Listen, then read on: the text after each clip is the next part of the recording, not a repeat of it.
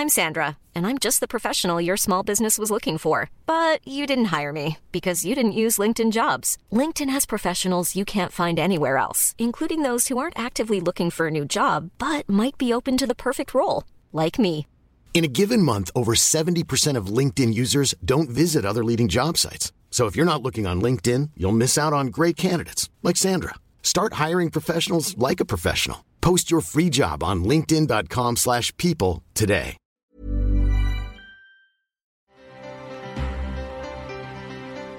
Gracias por continuar con nosotros y mire, otro tema que también ha dado mucho de qué hablar, no solamente eh, por la alerta en la que nos mantiene a muchos, es el coronavirus que bueno, pues sí, se desarrolló en, en China eh, y México, bueno, pues también ha detectado unos posibles casos, no ha confirmado ninguno, pero para saber de qué se trata y sobre todo saber si estamos preparados para para un virus eh, como este. Agradecemos que esté con nosotros a la doctora Susana López, investigadora del Departamento de Genética, Desarrollo y Fisiología Molecular del Instituto de Biotecnología de la UNAM. Doctora, gracias por estar con nosotros. Cuéntenos de este virus. ¿México está preparado?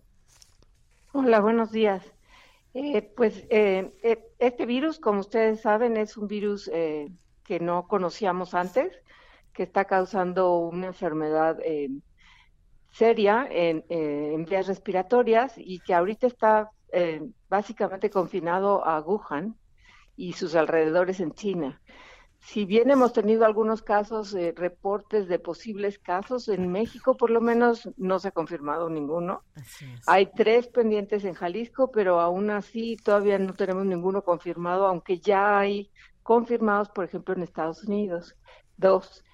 Sabemos que son casos importados de personas que, que venían justamente de Wuhan, pero por lo pronto eh, las autoridades chinas han sido fantásticas, tengo que decirlo, porque han tratado de contener de una manera muy seria todo lo que es la enfermedad, eh, todo lo que es eh, la provincia, digamos, donde está Wuhan, eh, haciendo, tomando medidas muy drásticas, ¿no? Como que no hay transporte, no se permite eh, tomar vuelos, ni entrar ni salir de Wuhan, pero eso yo creo que va a ayudar muchísimo a contener la epidemia.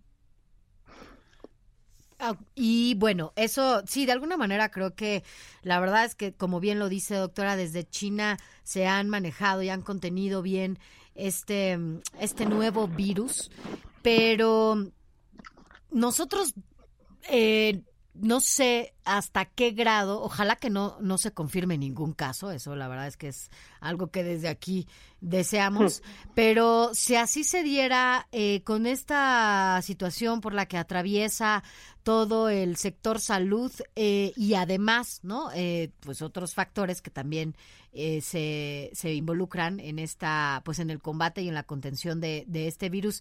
¿Realmente México podría atacar a este, a este virus? ¿Lo conocemos? ¿Sabemos de qué se trata? Eh, sí, sí lo conocemos muy bien y todo también muchas eh, gracias a los chinos que han eh, en esta ocasión han aprendido una lección que tuvieron muy fuerte varios años atrás y ahora han compartido toda la información. Rápidamente detectaron este virus, lo analizaron y sus análisis están publicados y están accesibles a toda la comunidad científica. Gracias a eso se, pudieron desarrollar rápidamente métodos diagnósticos que, que la eh, Organización Mundial de la Salud repartió ya a todos los países. De hecho, nuestro país también cuenta con estas herramientas para la detección. Entonces, en ese sentido, nuestro el INDRE, que es el Instituto Nacional de Referencia y Epidemiología, está preparado para el diagnóstico. También se están tomando las medidas recomendadas por la OMS, que son eh, revisar cuidadosamente a la gente que entra de viajes de Asia, ¿no? Y en cuanto al tratamiento, es cierto que, que no hay manera de tratar esto. En realidad nadie la tiene, no existen en este momento tratamientos específicos que ataquen al virus.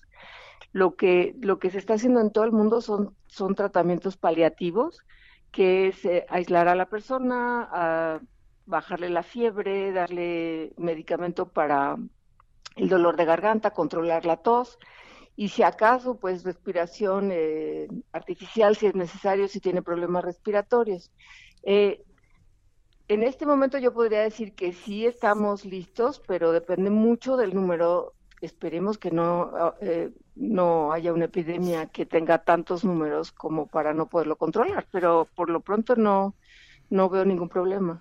Justo, doctora, precisamente el que no haya manera de tratar esta, pues esta, este nuevo virus es lo que tiene en alerta al mundo y por obvio a México, donde se había pensado de un caso de un mexicano que venía de China, eh, llegó a Tamaulipas e incluso era, es un profesor del Instituto Politécnico Nacional.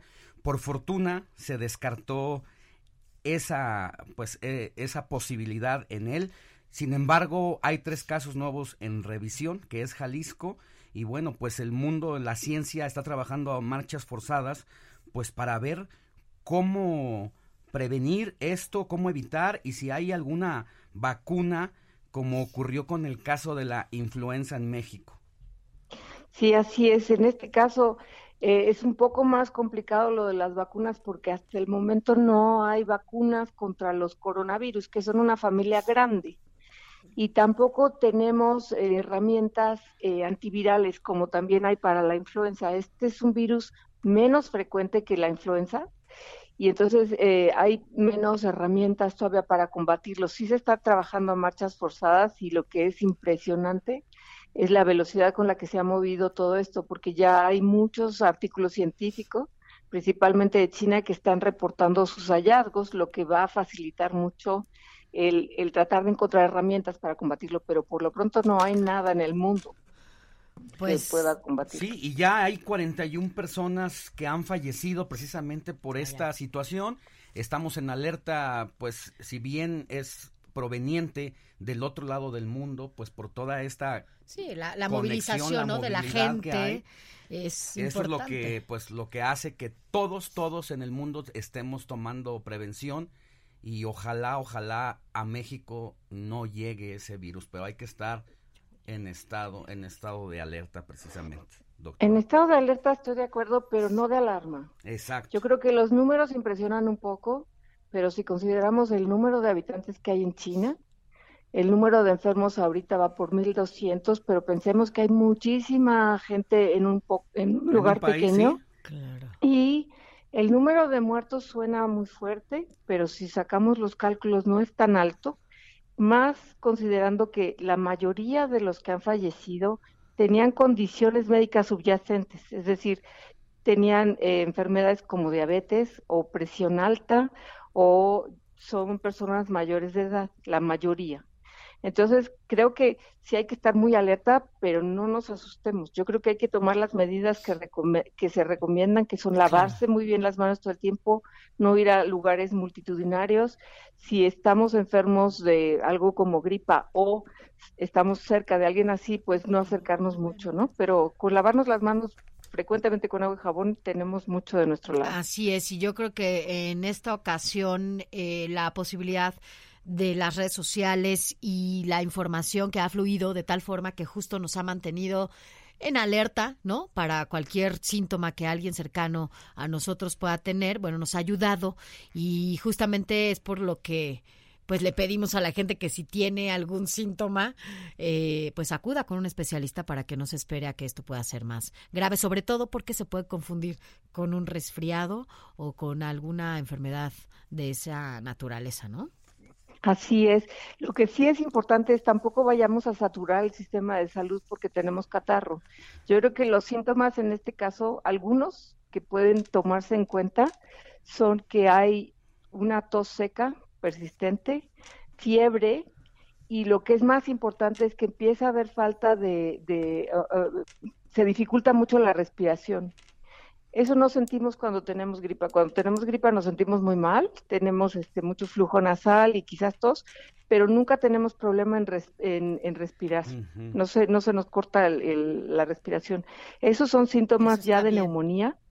Y entonces hay que, cuando tengamos esos síntomas, porque si empezamos a ir porque tenemos catarro, esta es la, época de influenza también. entonces, tampoco queremos saturar el sistema de salud de toda la gente que cree que tiene, ¿no? Y el clima no nos ayuda mucho, doctora. Claro, claro.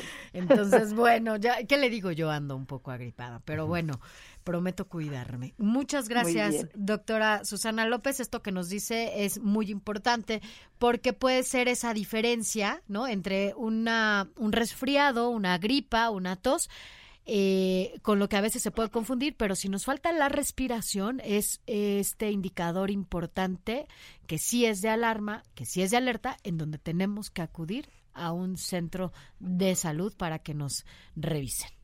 Sí, cuando nos cuesta trabajo respirar, como que sentimos que no se llenan los pulmones, eso ya no está bueno. Bueno, ya, ya no está bien. Ahorita voy a hacer algunas respiraciones para. Gracias, doctora Susana Muchas Gracias. Gracias. Hey, it's Paige DeSorbo from Giggly Squad. High quality fashion without the price tag. Say hello to Quince. I'm snagging high-end essentials like cozy cashmere sweaters, sleek leather jackets, fine jewelry, and so much more. With Quince being 50 to 80% less than similar brands.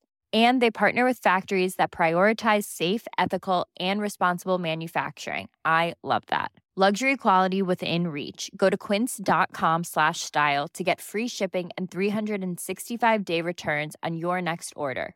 Quince.com slash style.